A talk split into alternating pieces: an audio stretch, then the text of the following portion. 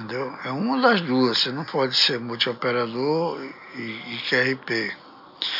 O, outro erro também que a gente viu aí no concurso CVA, que isso aqui é comum nos dois, no Riachuelo e no CVA. O colega coloca lá a categoria RAEB e, e operar duas pessoas. Não pode, o RAEB é individual.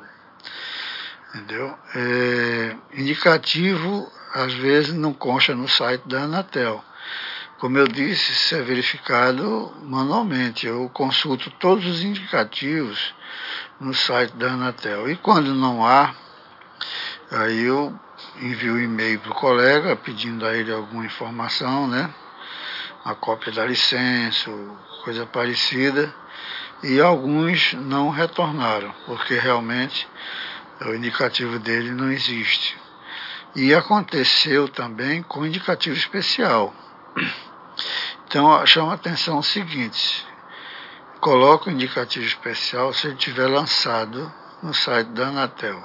Se ele não tiver lançado no site da Anatel, você já pode precisar de mandar a cópia da licença. É, eu já recebi log em formato desconhecido, não consegui abrir de forma nenhuma. Já recebi log de outro concurso, um log que no lugar do exchange enviado consta lá o grid, né? Já recebi log com operação em QRG não autorizado da classe, assim como logs com operação do operador sem COE. Esses dois casos de operação é, em QRG não autorizada e operação sem COE, eu vou falar mais na frente desses dois casos, mostrando qual é o problema que ocorre com isso.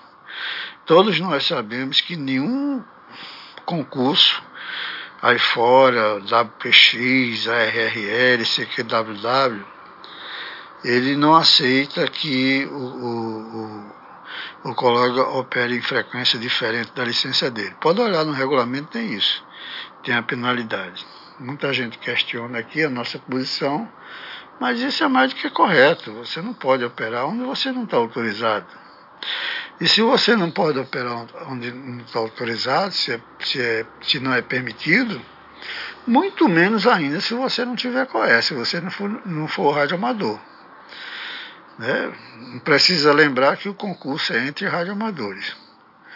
É isso aí. Um abraço, boa sorte e até mais. PS7 DX.